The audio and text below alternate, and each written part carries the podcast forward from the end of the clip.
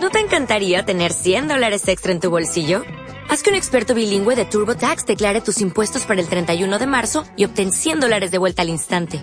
Porque no importa cuáles hayan sido tus logros del año pasado, TurboTax hace que cuenten. Obtén 100 dólares de vuelta y tus impuestos con 100% de precisión. Solo con Intuit TurboTax. Debes declarar para el 31 de marzo. Crédito solo aplicable al costo de la presentación federal con TurboTax Full Service. Oferta sujeta a cambios o cancelación en cualquier momento. Boker Tov, señores. Vamos a analizar. Cuando se casó con Lea, Ajá. trabajó otros siete años para estar con Rachel.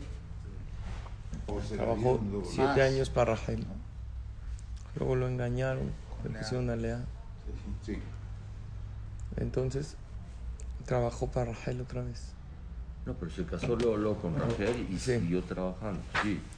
Y luego las otras dos, ¿cómo se las? Imagínate. Se las dieron Después, cada una con ajá, Ella tenía ciento y pico de años. murió. 86 años. Y estaba, podía todavía. Podía. Estuvo con cuatro. Trabajó otros siete años por Hay que y le dieron tres. Oye, Te da ánimos. Le voy a explicar por qué. Hay no, que no- motivarnos. No, no hay que motivarnos. Le voy a explicar por qué podía. Porque en su vida tuvo nada más que hasta estar con su esposa. Jacob fue la primera gota Reuben Primer fue su primer gota de su vida. de su vida. ¿Qué, qué edad tenía? Los 80 No importa, si una persona se cuida, cuida el Brit Milá, mm, hasta 120 años puede. El problema es que les enseñan a los jóvenes desde chicos, no pasa nada. Las- los psicólogos en eso están equivocados porque es por deseo lo que les enseñan. La Torah prohíbe la masturbación, la relación fuera del matrimonio. Y el que se cuida correctamente puede toda la vida. El Yehudi tiene que cuidar tres cosas, varias cosas, pero hay cosas donde dice Shemira. Shemira Tabrit, cuidar el Brit Milá. No, relaciones prohibidas, nada de lo que la Torah prohíbe. Shemira Talashon, cuidar lo que uno habla. Y hay Shemira Shabbat, cuidar el Shabbat Kodesh, como la Torah dice. Y vamos a hablar de esto, Betrat Hashem, pero más que nada enfocado en Shemirat Alashon. ¿Cómo cuidar la boca? Jacob, por un lado,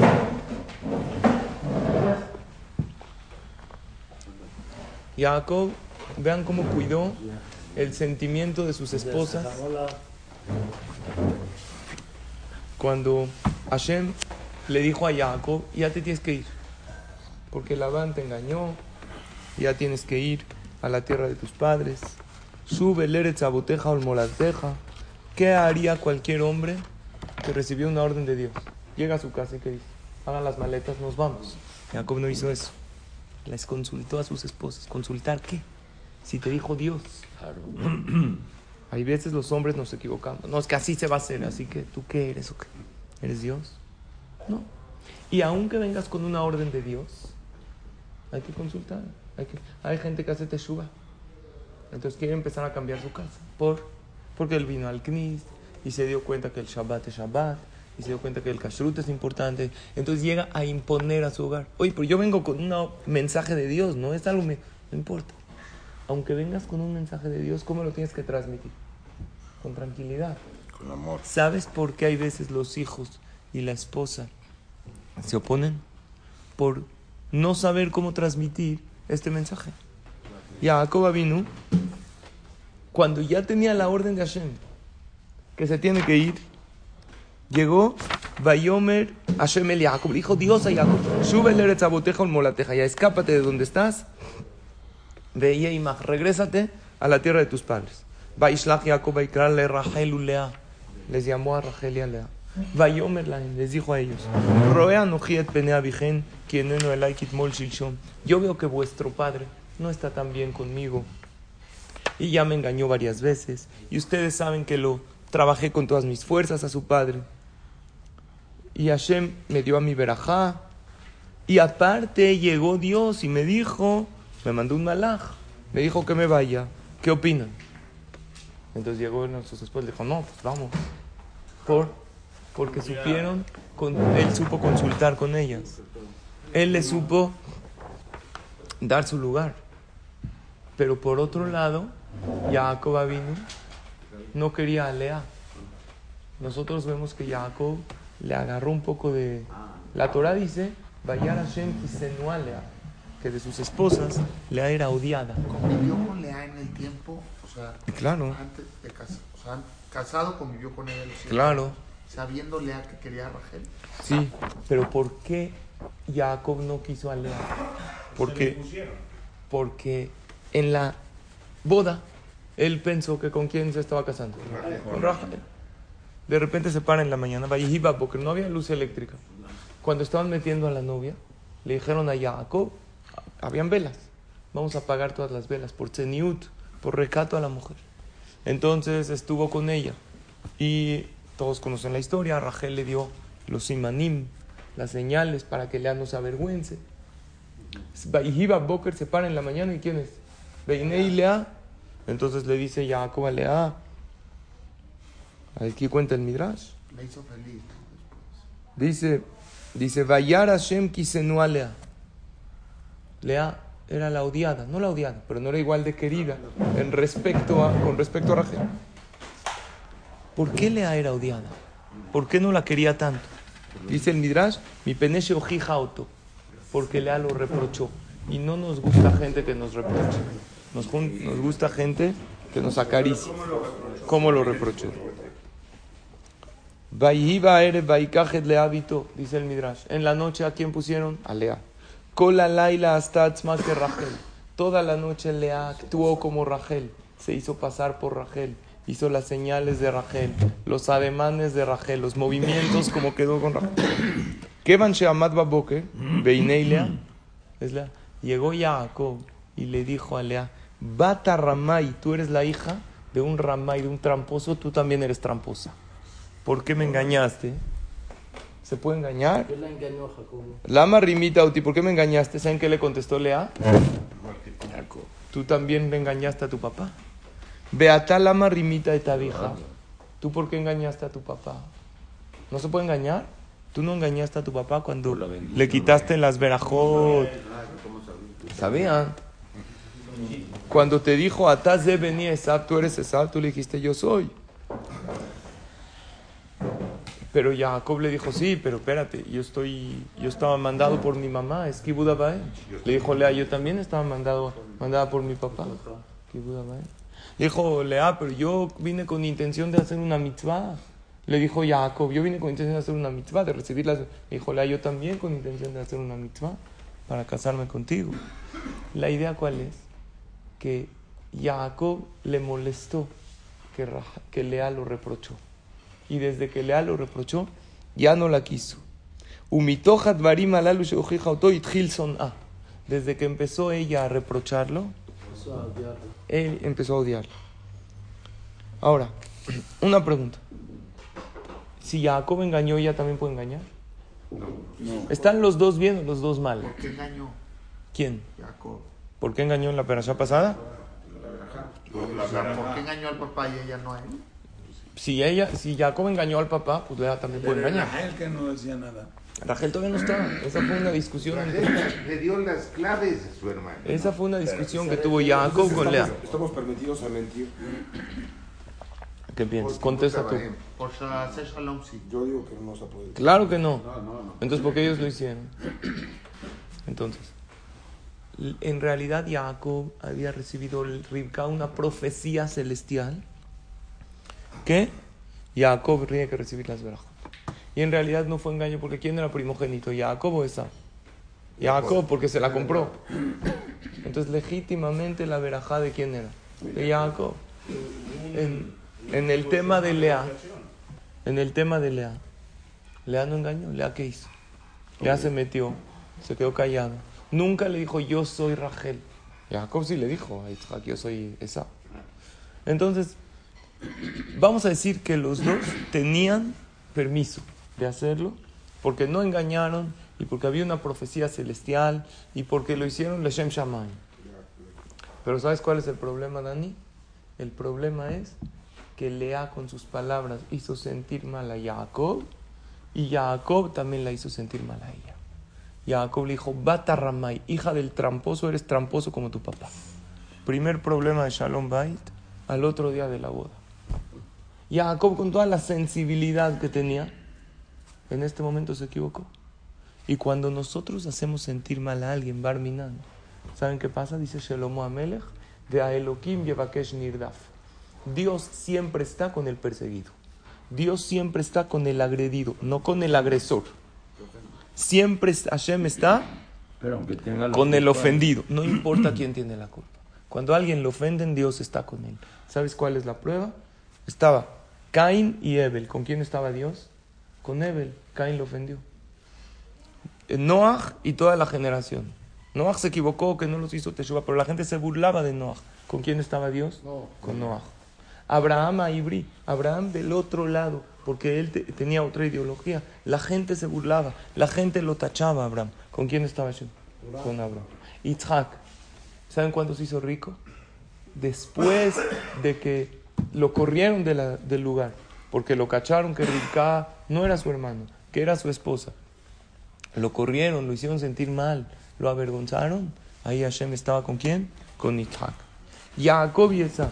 Esab lo está persiguiendo para matarlo. Hashem está con Jacob. Vayar Hashem kisenua Lea, Rahma. ¿Sabes quién es la primera que tiene hijos? Lea, por, porque Lea era odiada, entre comillas, por Jacob. Entonces nosotros tenemos que saber eso. Barminan de no hacer sentir mal. Pero si somos alguna vez los que nos hacen sentir mal, no importa quién, tienes que saber que Hashem en ese momento está contigo. Y en ese momento tus tefilot recibidas. En vez de meterte en la frustración de hacerte la víctima y que desdichado soy, Dios en este momento está conmigo. Cada vez que te persiguen, que te señalan, que hablan de ti, que te levantan un falso, Hashem está ahí contigo.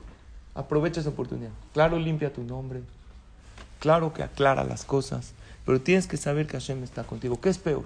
Hay dos prohibiciones en la Torah.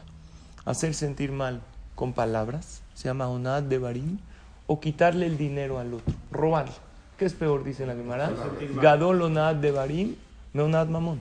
Es peor hacer sentir mal con palabras que quitarle el dinero. Dice la Gemara, ¿por qué? Zebe gufó, mamón. Este es en el dinero, pero el otro es en el cuerpo. Cuando a uno, alguien hace sentir mal, le llega en lo más profundo de su alma. Le afecta. Y está escrito en la Gemara, la Gemara trae un pasuk que dice Ubeyado Anaj. No se para, desde lejos así se puede. Para que se quede en el shir. Muy bien. Ubeyado Anaj. ¿Qué es Ubeyado Anaj? Hashem mismo baja y se encarga de aquel que hace sentir mal al otro. Dice Dios, ahí yo no mando un malaj a alguien, yo. ¿Sabes por qué? Porque te metiste con mi hijo. Y a ni un papá le gusta que se metan con su hijo. Si a tu hijo le quitaron algo, se le perdió, esto no importa. Pero si llega alguien y lo hace sentir mal y se burla de él, dejas tu trabajo, vas a la escuela y tengas porque es tu hijo. Hashem viajó lo mismo, en sentido figurado. Sí, pero si él ¿Cuál? me hizo sentir mal, yo también lo voy a hacer sentir mal. Entonces Dios con quién está conmigo. que No, usted no lo va a sentir- mal. ¿Por qué lo va a hacer sentir mal? No, no, si él me hizo sentir mal, a lo mejor, yo- no por vengarme, sino porque como él ya me hizo sentir mal. ¿Usted no lo va a sentir mal? Ah, bueno. ¿Usted Pero no lo va a sentir Dios mal? estaría con los dos. No. Yo lo hago sentir mal. Ah, a él si también. usted lo hace Si sentir él me mal- hizo sentir mal, Dios está conmigo. Y si yo lo Sí. hice sentir mal, también está Dios Pero ya se hacen dos, dos agresores y los dos agredidos. No, ya sé, no es por la venganza, sino que a lo mejor es, eh, ¿Sí? Se queda uno es la callado. reacción normal. ¿Eh? Si lo hace sentir mal de regreso, sí. Ahora, no sé en qué Hashem es el único que puede medir No, sí, cuánto fue lo que yo hice sentir mal y cuánto fue lo que él hizo sentir mal y con quién Dios va a estar del lado de quién y con qué grado. Porque lo que sí sabemos es que Hashem está del lado que lo hacen sentir, del que lo hacen sentir mal y Hashem se aparta de aquel que hace sentir mal a los demás. Porque se está metiendo con el hijo. Una persona tiene que estar tranquilo, tiene que estar, aunque a uno lo hayan hecho enojar. Dicen, nunca te vayas a dormir enojado. Mejor quédate despierto y planea tu venganza. No, no te vayas a dormir enojado. ¿Qué haces? Pídele a Hashem en ese momento. Antes de dormir, ¿qué hace uno? Perdono al que me hizo sentir mal y le pido a Dios que yo no sea nunca Agresor de nadie. Ahora, Y tristemente, lo más triste de hacer sentir mal es que lastimamos más a los que más cerca tenemos. Al que veo una vez al año, un poco lo puedo lastimar, lo veo, lo saludo. Pero a mis hijos que los veo diario, no con mala intención, pero con el afán de educarlos, yo quiero que sean buenas personas. Les digo un comentario tras otro que hay veces, sin querer, les puedo bajar la autoestima. Hay veces a mi pareja, con la intención de que haga lo que yo quiero o lo que yo digo, digo las cosas de un tono de voz fuerte, no tranquilo y amable. Y pienso que las cosas tienen que ser exactamente como yo, porque los hombres a veces somos un poco orgullosos, no ustedes, yo hablo de mí, y no reconocemos cuando nos equivocamos. Y si las cosas no están como yo quiero que pase, me pongo mal, me pongo bravo y ya lastimé en mi hogar. Y hacer sentir mal al otro con palabras, esto no es algo que se va gratis. Al final uno lo tiene que pagar. Uno lo tiene que pagar y el precio es caro porque es el sentido. Dios dice, conmigo tú te arreglas, pero con el otro tú tienes que ir a reparar. Veo pedir perdón. Vino una persona con Rav Steinman. Rav Steinman, ¿escucharon de él o no? Uno de los grandes hajamim de nuestra generación. Fallece hace poco. Le dijo, este señor que vino con Rav Steinman era un gran talmid jajam. Desde chico era un genio en Torah. Sabía Torah, sabía alajá. Era brillante. De hecho, se, apenas acabó la yeshiva, se graduó, le llegaron varios ofrecimientos de Shidujin, se casó con una niña muy buena, pasan los, recibe una, un excelente puesto rabínico, pero tiene muchos problemas con sus hijos. Diez hijos. De los diez hijos, todos tienen problemas. Existe de diez, diez. Es rarísimo. Diez hijos. Uno va en las drogas. Otro, del hijos del jajam. Otro, otra hija Barminan dos veces divorciada. Otro hijo nunca se casa. Otro hijo tiene depresión. Otro hijo enfermo. Otro hijo, dos de sus hijos dejaron el camino de la Torah y de las mitzvot por completo. O sea, el Señor es Jajam, Shabbat, estudia Torah. Los hijos ni Kippur. El Señor está destrozado. Va con Rav Steinman. Dice Jajam, algo raro, por favor, una verajá, un consejo. Tengo 10 hijos, no veo satisfacción, no veo nahat de ninguno de ellos. Aunque sea uno. Uno que haga teshuva. Uno que regrese al camino del bien.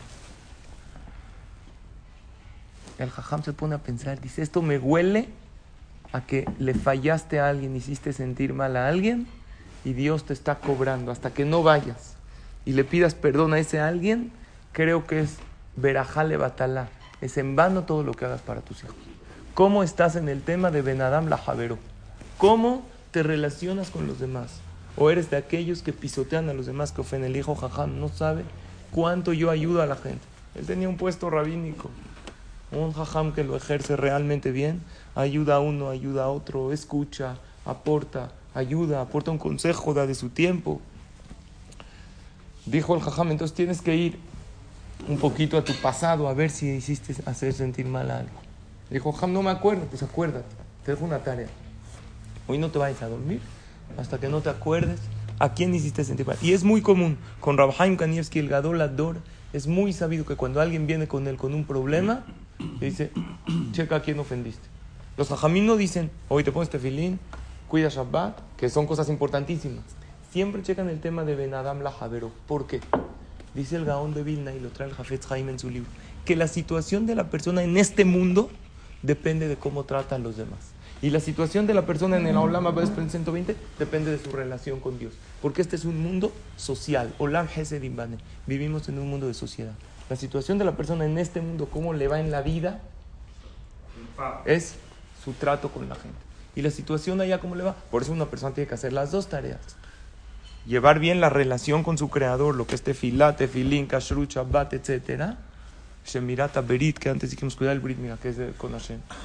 Y la situación con los demás. No deberle a nadie nada. No, y si le debe ir a pagar. Y si ofendió, ir a, a, no ofender. Y si ofendió, pedir perdón. Y no guardar rencor. Y no hablar la shonará. Shemirata pe. Cuidar la boca.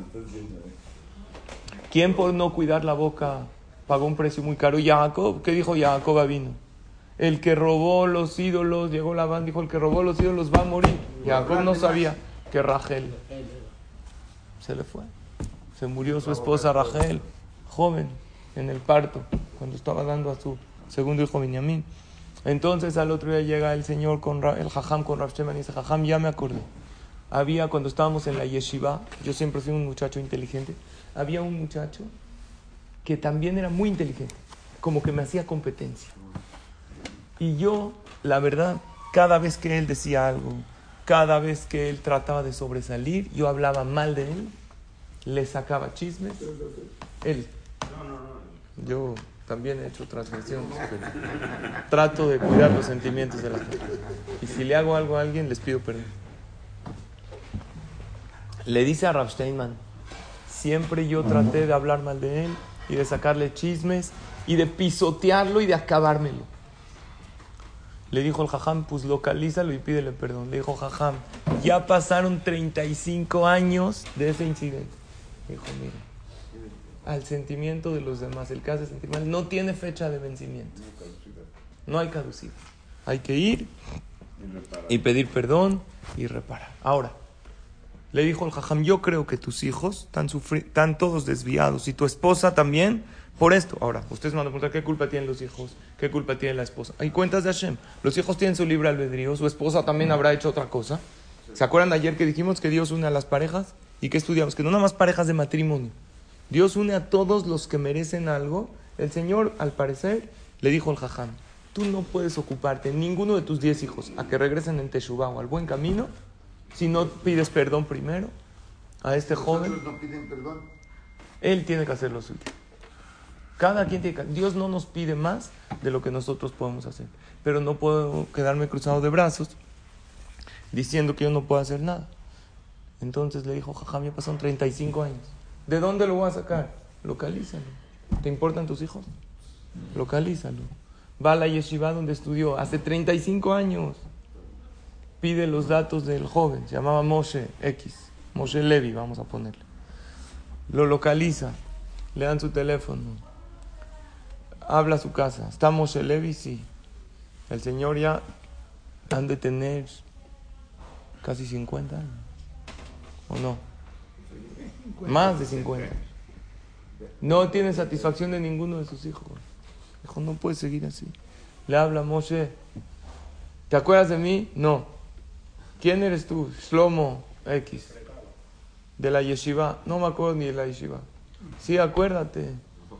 ¿Quién eres tú? Yo soy, ¿te acuerdas que había un muchacho que te molestaba y te levantaba falsos y hablaba mal de ti? Yo soy. Y te hablo a pedir perdón. Le dijo, mira, no te perdono. No te perdono. Tú me destruiste la vida. Desde que salí de la yeshiva nunca me casé porque nadie quería darme un shiduja a un muchacho como yo. Que se hablaba de él, que era un ratero. Y, se habla, y él le sacó chismes, que Barminan hacía cosas inmorales prohibidas. Y fue con psiquiatras y tomaba pastillas. Así que todo lo, mi vida que viví es tu culpa. Por lo tanto, no te perdono. Dijo, mira, escúchame. Necesito ir a hablar contigo personalmente. Me dijo, no pierdas tu tiempo, no te voy a perdonar. Tú me destruiste la vida. Le rogó, le dijo, por favor, le dijo, ok, vente. Va con él y le explica, le dijo, mira, yo estoy en una situación muy difícil. Tengo 10 hijos, él tiene 10 hijos. Uno está en drogas, otra hija se divorció dos veces, otro hijo está enfermo, otros dos hijos dejaron el camino de la Torá, cada uno tiene un problema, otro en la escuela no entiende nada de Gemara, otra hija, una de mis hijas, está en una Betty Jacob, desde que entró le sacan eh, así, dicen que ella no, no es recatada y que hace averot y que dijo, no, no puedo vivir así. Dijo, mira, yo, le dice Moshe, tuve una vida muy mala. Y con todo y que yo tomo pastillas y estoy en depresiones, de repente voy a, a las tiendas, a lugares. Cuando entras a una tienda de lugar de cosas eh, de cristal que se pueden romper, que son frágiles, ¿qué dice? Si rompes, pagas. Dejo esa regla yo conozco la vida. El que lastima al otro, paga. Y tú estás pagando todo lo que me hiciste a mí. Tú a mí tú me hiciste sentir mal.